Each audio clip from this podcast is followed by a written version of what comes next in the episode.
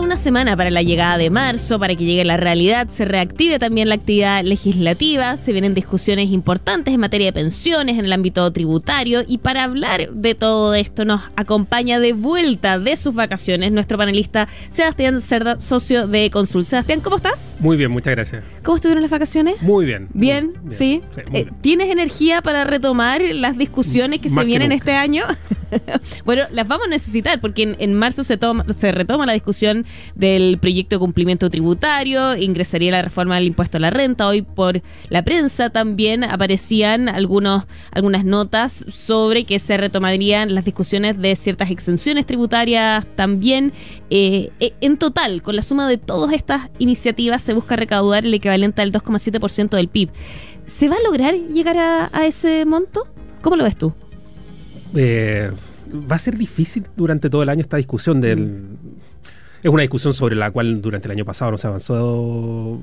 La tuvimos, pero no, se concluyó, claro. Yo diría que a esta altura del partido, empezando 2024, no es, no es que se ha avanzado y hay grandes consensos sobre mm. ciertas materias. Y, y, lo que hay además es que en el intertanto hay una, hay una situación de estancamiento económico que hace más difícil llegar a acuerdos sobre cosas que eventualmente podrían tener efectos en, prolongar esa, situación de bajo crecimiento. Yo, lo veo complejo mm. Eh, en la medida que esto no venga acompañado de ciertas medidas pro crecimiento más allá de las que se han discutido hasta ahora. Pero esas medidas, efectivamente, al parecer algunas se han tomado. Tenemos esta agenda para hacer frente a la permisología, por ejemplo, que se ha dicho que es el gran freno que tiene actualmente la inversión. Eso es lo que se dice. Otra mm. cosa es que sea efectivamente el gran freno. Hay toda una discusión y hay un montón de, de, discusión empírica, teórica, en economía, de que, de que eso puede ser relevante, pero probablemente no es relevante son las reglas tributarias de largo plazo. Mm. Y las reglas tributarias de largo plazo lo que muestran en este país, que es de los pocos países en el mundo que durante las últimas décadas ha subido el impuesto, el impuesto corporativo. Mm. Al menos dentro de la muestra OCDE es lejos el que más lo ha subido. Entonces, eh, eso probablemente es un freno adicional a la inversión que tendrá que ser discutido si es que lo que se quiere es generar mayor impulso a la inversión. No simplemente decir, mire, acá simplemente hay una traba burocrática del Estado. Eso es parte de, la, de, lo que probablemente frena la inversión, pero no es lo único. Mm. Entonces, si, si lo que se pretende es decir, mire, vamos a hacer un proyecto en que simplemente vamos a rebajar ciertas o vamos a intentar rebajar ciertas trabas burocráticas del Estado en permisología, sin tocar temas como los incentivos tributarios a esa inversión, yo creo que, yo creo que difícilmente eso baste para, generar un impulso a la inversión. Mm, bueno, tuvimos la, la comisión Marfan justamente tratando ese tema y una de las conclusiones era justamente eso también, que el alza en el impuesto tributario para las empresas eh, ha sido uno de los frenos también para el, crecimiento. Eh, Ahora, desde el gobierno dicen que la idea sería recortar este impuesto del 27 y llevarlo a niveles cercanos al promedio OCDE que estaría en torno al 23, 25%, eh, pero hay algunos economistas que dicen que se debe ser mucho más agresivo. Y no estoy hablando aquí de economistas que políticamente también podrían estar más hacia la derecha. El expresidente del Banco Central, José Gregorio, aquí estuvo conversando con nosotros hace algunas semanas y decía que había que ser mucho más agresivo también en el recorte de este impuesto. O sea, claro, ese, ese es probablemente el gran, el gran driver de la inversión agregada en, distintas partes del mundo y aquí no debería ser la, diferencia. Como te digo, ¿a partir de qué momento empieza a, empezamos a ver una caída en las tasas de inversión en Chile? A partir del momento que empiezan a crecer fuertes esas tasas de impuesto corporativo. Recuerda que acá hay una, hace, hace 15, 20 años atrás estábamos hablando de tasas de impuestos corporativos del 17. Ahora estamos en el 27, claro, es una buena discusión el 23, el 25, pero quizás más agresivo que aquello. Eh, y, pueden haber otros incentivos tributarios asociados a aquello, cosas que se han discutido en el pasado, cosas como depreciación instantánea de ciertas categorías, de, en el sentido de que esta inversión en muchos componentes pueda ser directamente llevado a gasto y descontado a la base tributaria. También es una forma de reducir el, impacto tributario de, esa tasa. Pero, pero claro, yo creo que por ahí se debiera avanzar si es que lo que se quiere. Pero claro, si es el objetivo es además recaudar más, por supuesto que se tiene, tiene un eventual efecto de menor recaudación por ese impuesto y, dónde, dónde, se compensa esto. Tampoco hay tantas alternativas, lo cual nos vuelve a una, a una, a una pregunta más, más, más, importante. Eh, ¿Es necesario pensar que sin tocar el gasto actual mm. tributario, todo lo que se requiere adicional se requiere financiar con impuestos nuevos? ¿O hay una pregunta que está bastante más escondida bajo el tapete, que es ¿por qué no vamos a discutir la eficiencia del gasto del Estado hoy día? Mm. Y esa discusión ha estado completamente alejado de, todo esto. Sí. claro, de repente aparecen ciertos gremios hablando de esto, algunos economistas, pero yo no diría que es parte de la discusión de la discusión global acá, y que debiera ser parte, a mi juicio, de, relevante de esta discusión. Bueno, tú has citado justamente en ocasiones anteriores al economista Robert Barro, que, estudió cómo potenciar el crecimiento de Chile, y, él justamente hablaba también de eso, ¿no? No, claro, él, por ejemplo, en, ese estudio que yo hablé, te hablaba hace algunas semanas atrás, él, decía, mire, para los 90 parte de las ventajas de Chile es que tiene un tamaño del Estado en ciertos gastos más, más reducido que el promedio de la muestra de países que él analizaba. Y él decía, esto de manera muy general, mm. es, bien es positivo para el efecto del crecimiento porque eso limita el gasto, el, gasto más ineficiente del Estado, el desperdicio de recursos. Si tú tienes un gasto más pequeño, por lo tanto los privados tienen más espacio y, el Estado tiene una reducción en su tamaño para poder eh, eh, gastar en cosas que de uso muy poco productivo. Parece que eso era cierto mirando hacia atrás. Sí. Ahora, tú decías en, en realidad, eh, los esfuerzos en este minuto están en recaudar más eh, y no en pensar en el crecimiento a largo plazo, que en realidad es algo que se requiere potenciar y una de las medidas sería también recortando el, impuesto a las empresas.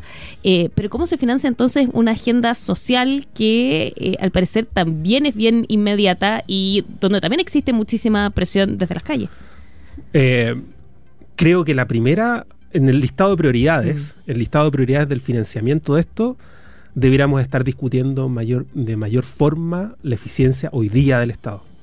O sea, desde leemos todos los días de cosas que aparecen como, como, como que hay un potencial de, un uso mejor de los recursos eh, del Estado mucho más importante. los Lexus o bueno, yo no quiero llegar a temas puntuales. Uno, ¿quién, quién sabe de, verdad lo que está detrás de cada una de esas discusiones? Pero, pero uno lee esto, eso y otros antecedentes, y uno dice, mire, parece que acá hay, hay ciertos recursos del Estado que pueden ser ocupados de manera más eficiente. O sea, bueno, no quiero ir a temas puntuales, mm. pero incluso la reconstrucción de Valparaíso, pareciera ser que el Estado, que tiene una gran cantidad de recursos, no es capaz de llegar con la diligencia que mm. tiene que llegar, y al final, ¿y dónde están los recursos? Y, partimos a cosas que parecieran ser de un, Estado que tiene una, un, un presupuesto importante llegar a la ejecución eficiente, ahí hay una, hay una discusión importante, probablemente relevante que dar antes de decir que lo que hay que hacer acá es solo subir impuestos y todo lo que está allá hacia atrás es materia ya juzgada, acá no hay nada que hacer, hay poco que ganar en términos de eficiencia y dar esa discusión y, dar por sacar esa discusión sin tenerla, mm. es, ya a mi juicio es un error. Mm. Ahora, ¿cómo se empieza con, con esa discusión? Poniendo el foco en los programas que están mal evaluados, porque pareciera ser muy simple de, bueno, gastemos mejor entonces los recursos, pero en una maquinaria como el Estado es tremendamente complejo. Es tremendamente complejo, pero hay que hacerlo, hay que hacerlo. efectivamente, el Estado, las instituciones públicas que están a cargo de esto, tienen gente, tienen instituciones em, que, que, pueden hacer eso y que en parte lo hacen. La Dirección de Presupuesto tradicionalmente hace, hace evaluaciones de, los, de distintos programas. Los ministerios tienen todo eso hay, una necesidad acá de que alguien, alguien, alguien centralice eso y nosotros como, como sociedad empecemos a entender en qué se están gastando nuestros recursos. Los recursos de todos los chilenos que se están recaudando por distintas formas, que son, son, son efectivamente montos muy importantes para el tamaño de la economía chilena. Eh, y creo que tenemos bastante opacidad en entender la, eficiencia de ese gasto. Mm. Estamos conversando con Sebastián Cerda, socio de Econsult. Sebastián, una parte de la discusión va a tener que hacer el tema de la modernización del Estado, cómo se organizan mejor los recursos eh, también. Pero me acuerdo además que hace un, tiempo, hablando con Manuel Marfán, después de la presentación de eh, este análisis que realizó la, comisión que él lideró, él comentaba que otra manera de recaudar recursos era hacer... Eh, ocupó la palabra creativos también con los impuestos y habló ahí de los tributos correctivos, que iba a ser parte también de la reforma tributaria inicial, pero que finalmente ese tema al parecer se estuvo diluyendo. ¿Hay potencial ahí también? Sí, a mí, a mí no me gusta nada la idea de que, estos impuestos correctivos tengan con la FIA a financiar gastos. Los impuestos correctivos tienen otra, otro fin. Eh, los impuestos correctivos son necesarios cuando tú quieres corregir un comportamiento, una externalidad negativa, como decimos los, economistas. Ahí es cuando tú pones un impuesto correctivo. Pero tú no pones un impuesto correctivo con efecto de recaudar algo. ¿Por qué razón? Porque, es, porque, porque eso da un espacio gigante a arbitrariedades. Mm. ¿Dónde definimos el monto y cuáles son esas externalidades negativas? ¿Cuánto es, el, cuánto es la externalidad negativa que genera una tonelada de, emisión de CO2? Creo que juntas a, varios economistas especializados o técnicos especializados en la materia vas a tener muchas respuestas distintas. Entonces, ese es el problema. Si hay un diagnóstico técnico de que, de que, de que ciertas actividades productivas generan una externalidad negativa, por ejemplo, en términos de, de emisión de gases de efecto invernadero u otras cosas, bueno, sí, una buena forma de pensar en eso es con, es con correcciones de impuestos, pero pensar que esos impuestos son necesarios para financiar otro tipo de gasto mm. social, eso yo creo que es una muy mala idea. Sí, e, es decir, no debiese estar tampoco en el pacto fiscal, sino que en una discusión eh, en paralelo más adelante. o debiésemos, eh, si ya estamos hablando de impuestos, en realidad considerarlo. No, es que yo creo que, yo creo que a ver, los impuestos son con, con un fin, eso es una, una, una, fuente de financiamiento para un fin que es objetivo. Yo creo que es difícil separarla y por eso me gusta a mí la idea de decir esto, esto va por otro carril distinto. Mm. Eh, por otro carril distinto versus lo otro que tiene que ver con impuestos generales, eh, que, tienen que ver con la recaudación para financiar gasto, gasto social necesario, por supuesto. Pero pensar en financiar este gasto social con impuestos correctivos uh, puede terminar siendo un problema, un problema mayor. Sí. El tema de, la recaudación es en realidad visto yo creo que actualmente como el mayor desafío fiscal. Yo me acuerdo que hace unos dos años conversábamos de hecho contigo también y cada vez que hablábamos de temas fiscales teníamos que hablar del tema de inflación. Eh, eso parece que ya, ya pasó.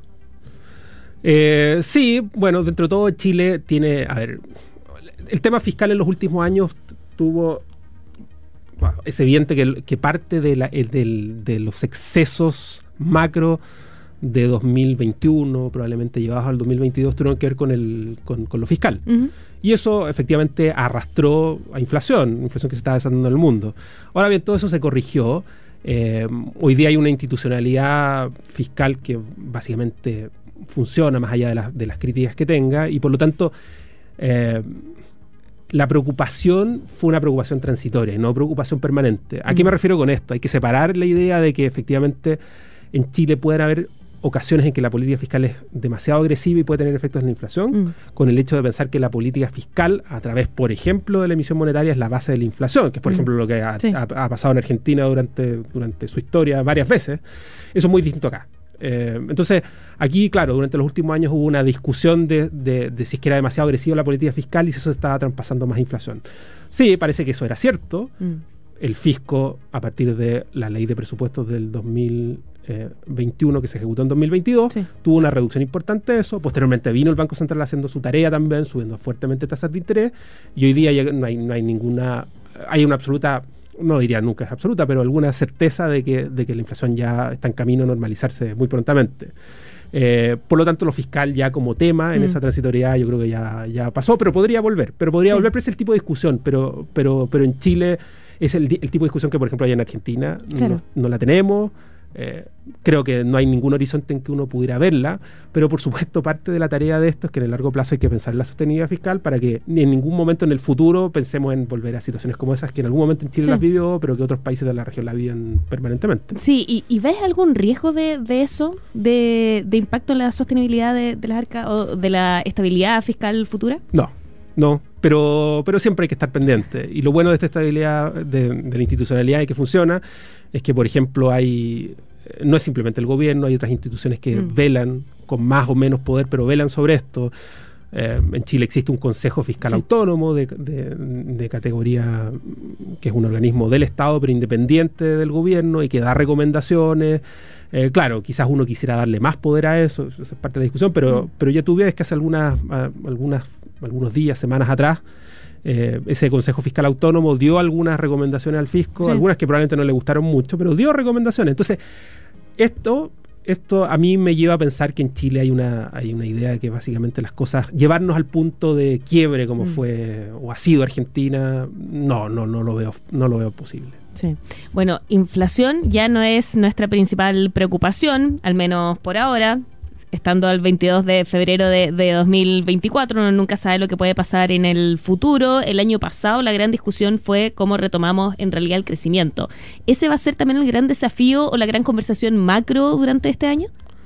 Sí, sí, y porque en particular necesitamos crecimiento para recuperar cosas. Mm. Por ejemplo, una fragilidad de mercado laboral importante. Sí. necesitamos crecimiento. Este país no puede seguir en una, en, en, una trayectoria que ya va más de una, cerca de una década, de básicamente en términos per cápita estar estancado. Entonces hay que hacer cosas distintas. Eh, eh, y simplemente esto decir que Chile solo por algunas fuerzas de, externas va a lograr crecer y volver a generar empleo y capacidad de, de, nuevos, de nuevos saltos en, ingresos para las familias vinculados a sus ingresos laborales, es difícil verlo si no se hacen las cosas distintas. O mm. lo otro es que eh, cerrar los ojos, mirar al cielo y, pensar que ojalá nuestros precios de productos de exportación mm. suban, fuertemente, cosas de ese tipo. Yo creo que una, es una muy mala estrategia. bueno, esperemos que no, no la sigan también las autoridades. Sebastián Cerda, socio de Consult, como siempre, un gusto conversar contigo aquí en Mercado Central. Que tengas un muy buen retorno al, al trabajo. Muchas gracias. Que estés muy bien. Chao.